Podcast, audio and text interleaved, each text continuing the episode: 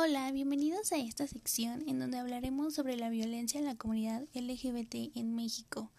Mediante una investigación se menciona que México es la segunda nación con mayor índice de crímenes por homofobia. La ONG ha corroborado que desde 1996 a 2015 se han registrado en el país al menos 1.218 homicidios por homofobia.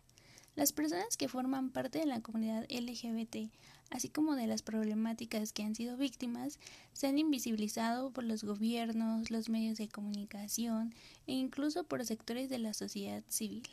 La consecuencia de esto ha sido las violaciones de diversos derechos humanos de forma paulatina, como por ejemplo los derechos de la vida, la igualdad, la libertad y la dignidad. Esta situación la vemos reflejada día tras día como en espacios públicos en el trabajo e incluso en nuestros hogares. De esta circunstancia nace la necesidad de crear distintos mecanismos de protección y garantía de los derechos humanos violentados en razón de la orientación sexual e identidad de género. Es por esto que la comunidad LGBT es considerada como violencia en la sociedad actual, ya que hay personas que han sido maltratadas, torturadas, abusadas sexualmente e incluso asesinadas por su orientación sexual. Esto se da ya que muchas personas son homofóbicas, creen que las personas que son homosexuales, que son lesbianas, que son bisexuales o que son transgénero son personas enfermas, que son anormales. También sufren esta violencia por discriminación e intolerancia de las demás personas. Este tipo de violencia puede ser espontánea u organizada por individuos desconocidos o por grupos extremistas. Una característica común de esta violencia son los delitos cometidos por odio hacia las personas LGBT, ya que la mayoría de los asesinatos suelen ser por mutilación, son severamente quemados, castrados y con indicios de haber sido agredidos sexualmente. Las personas pertenecientes a esta comunidad sufren este tipo de violencia en diferentes entornos sociales, como la calle, la escuela, parques públicos, el trabajo e incluso en el mismo hogar.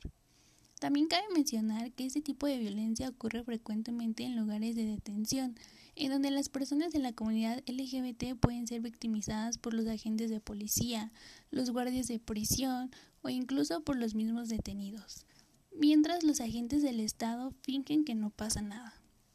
Al igual que algunas formas de tratamiento médico involuntario, también pueden equivaler a violencia, como son los exámenes anales de hombres gays para así probar su homosexualidad, así como también la esterilización no deseada de las personas transgénero y la aplicación de terapia de electroshock forzosa destinada a cambiar así la orientación sexual de una persona.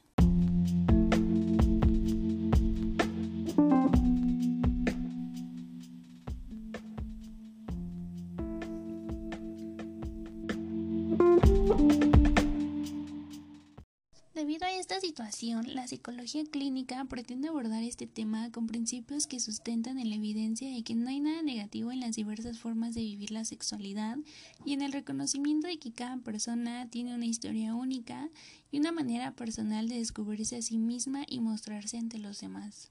Como terapeutas, esto implica abordar con una mirada crítica y autocrítica los estereotipos de géneros propios de una sociedad heteronormativa Existe una diversidad de intervenciones afirmativas.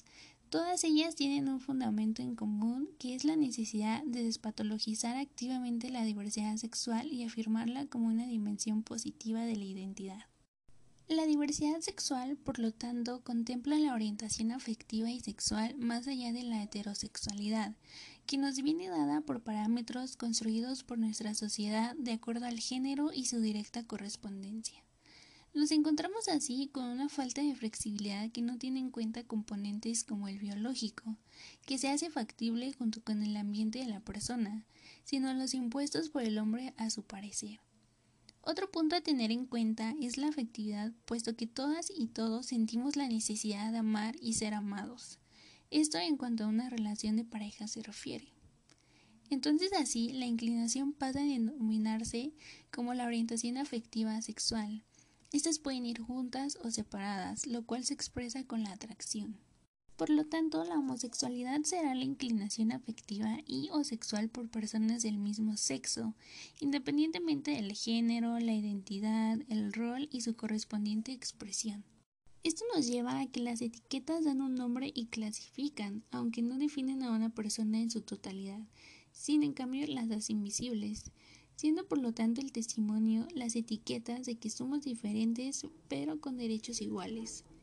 Son muchos los aspectos a tratar en esta amplia temática, sin embargo, la relación directa con la psicología radica en comprender a la persona en su individualidad, darnos cuenta de cómo se construye, se desarrolla y se hace consciente de quién es, ofreciendo así un apoyo y ayuda porque todas y todos estamos en pleno derecho a ser como nos sentimos, aunque lo que se nos haya impuesto por diferentes convencionalismos lo contradigan. Por lo tanto, la psicología abre así un campo de posibilidades al alcance de todos para entender y entendernos. Esto mejora la calidad de vida y el bienestar.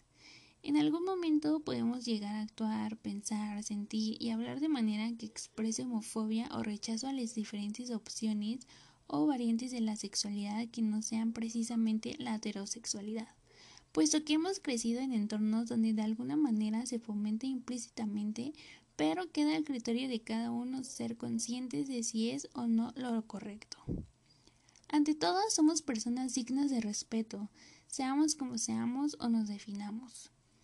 Está bien que no se puede exigir que todo el mundo entienda, pero más que tolerancia deberíamos ofrecer respeto por las diferentes maneras de ser y sentir en cuanto a la sexualidad y a la efectividad. Y bueno, con esto cerramos esta sección.